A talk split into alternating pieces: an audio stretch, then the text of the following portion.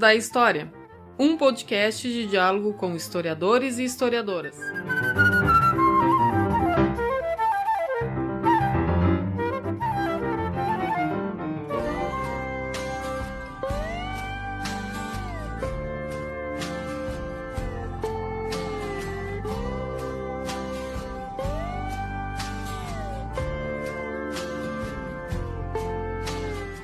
Olá para todo mundo!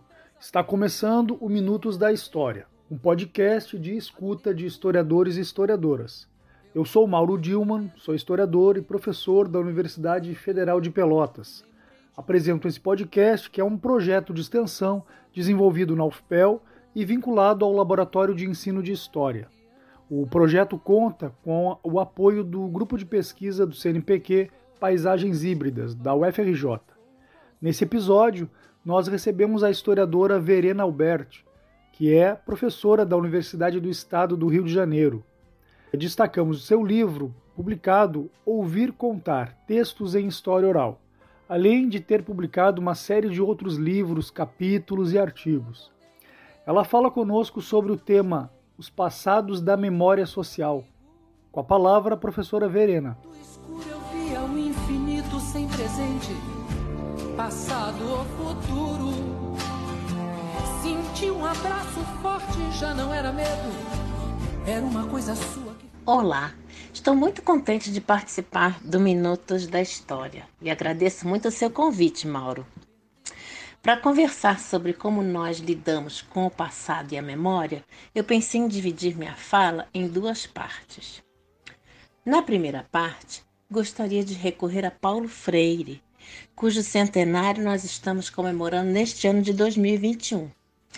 Na verdade, não é a Paulo Freire como um todo que eu estou recorrendo, mas há um trecho do conhecido capítulo 2 do livro Pedagogia do Oprimido, que foi publicado pela primeira vez em 1968. Nesse capítulo, Paulo Freire contrapõe a concepção bancária de educação à concepção problematizadora de educação. Então, são duas concepções opostas, a bancária e a problematizadora. No primeiro momento, pode parecer que essa discussão não tem nada a ver com história, nem com o passado e a memória, que é o tema desse episódio de Minutos da História. Paulo Freire, inclusive, não menciona a nossa disciplina, a história, nesse capítulo do seu livro. Mas eu acho que o que ele diz ali tem muito a ver com o nosso tema. Por isso eu peço que acompanhem o meu raciocínio. O nome que Paulo Freire dá à concepção bancária de educação, concepção que ele critica, é uma alusão a contas bancárias. Ele sugere que, de acordo com essa concepção de educação, a função dos professores e das professoras seria depositar conhecimentos nas cabeças de seus alunos e de suas alunas como se fossem contas bancárias. Ou seja, a educação se daria por uma via de mão única. O professor ou a professora sabe e o aluno ou a aluna não sabe e recebe conhecimento depositado. A essa concepção bancária de educação, Paulo Freire, como eu já falei, contrapõe a concepção problematizadora. A definição do que seria essa concepção problematizadora não é simples. Por isso, precisamos nos aproximar dela com calma. Paulo Freire diz o seguinte: aspas. O papel do educador problematizador é proporcionar com os educandos as condições em que se dê a superação do conhecimento no nível da doxa pelo verdadeiro conhecimento, o que se dá no nível do logos. Repetindo, o papel do educador problematizador é proporcionar com os educandos, e aqui é interessante porque o Paulo Freire subverte a gramática. Em geral, a gente fala proporcionar a alguém, proporcionar aos educandos, mas ele se coloca na mesma posição, o educador e os educandos na mesma posição. Não é o educador que vai proporcionar aos educandos alguma coisa, não. É proporcionar com os educandos. Então, vou de novo começar a frase. O papel do educador problematizador é proporcionar com os educandos as condições em que se dê a superação do conhecimento no nível da doxa pelo verdadeiro conhecimento, o que se dá no nível do logos. Bom, ele está dizendo que precisamos superar o que sabemos no nível da doxa para chegar no verdadeiro conhecimento, aquele que se dá no nível do logos. Mas o que são doxas?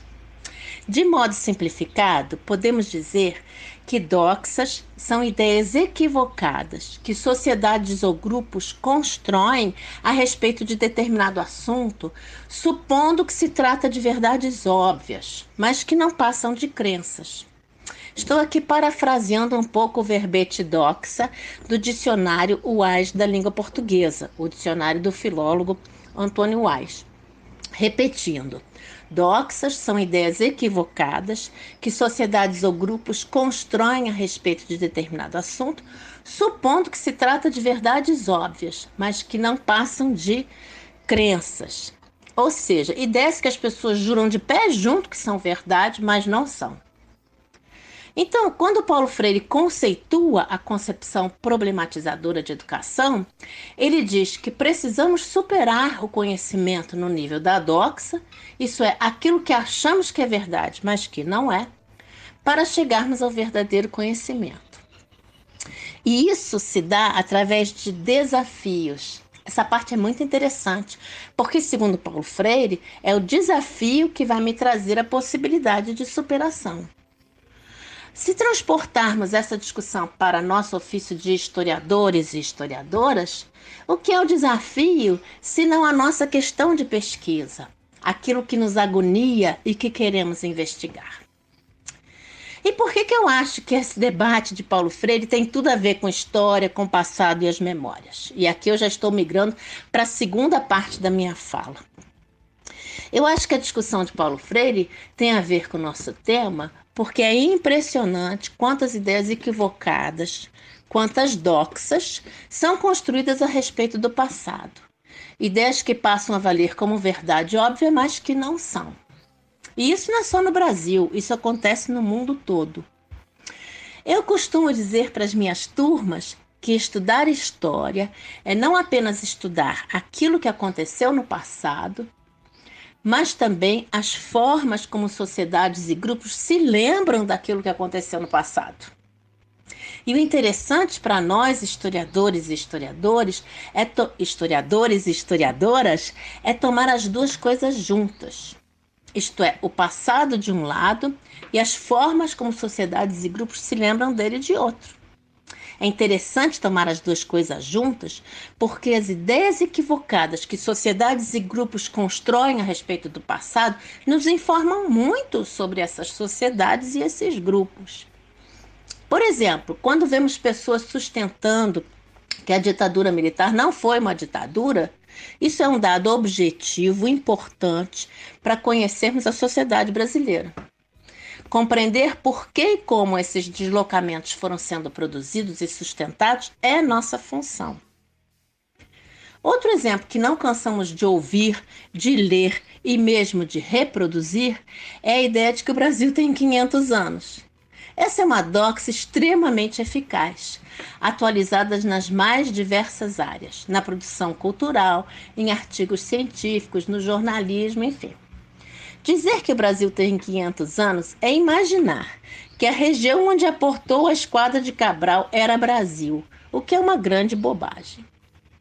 Datar o nascimento do Brasil, nascimento entre aspas, em 1500, é uma invenção que começou a ser gestada em meados do século XIX. Por que isso foi inventado e por que essa invenção é tão eficaz é uma pergunta que precisamos nos fazer. Em outros países da América, isso não acontece. Nos Estados Unidos, no México, na Argentina, por exemplo, não há uma identificação imediata entre período colonial e história nacional. Porque, no caso brasileiro, foi preciso recuar até a chegada dos portugueses para a gente falar de nação. Além disso, durante muito tempo enfatizou-se a ideia equivocada de descobrimento do Brasil, descobrimento entre aspas. Com isso, não apenas eram colocados em segundo plano os povos originários, que ocupavam o território muito antes de 1500, mas também eram trazidos para o primeiro plano os sujeitos desse descobrimento.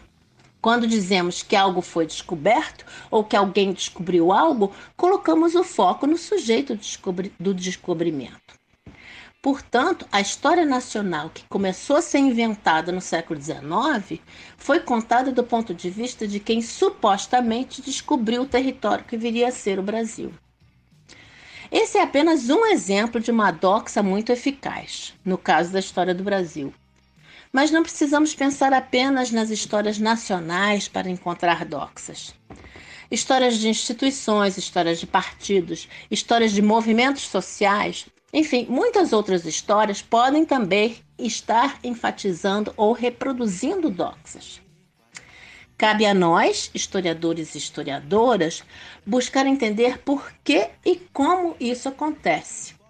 E o que essas doxas podem nos dizer sobre as pessoas e os grupos que as produzem. Essa então é a reflexão que eu tinha a respeito desse tema e eu agradeço mais uma vez a oportunidade, Mauro, de conversar com você. Pra tomar a consciência do que é e não. Evolução para aprender a se desprender dessa dimensão. Mas qual é a questão? Professora Verena, muito obrigado pela sua participação no Minutos da História.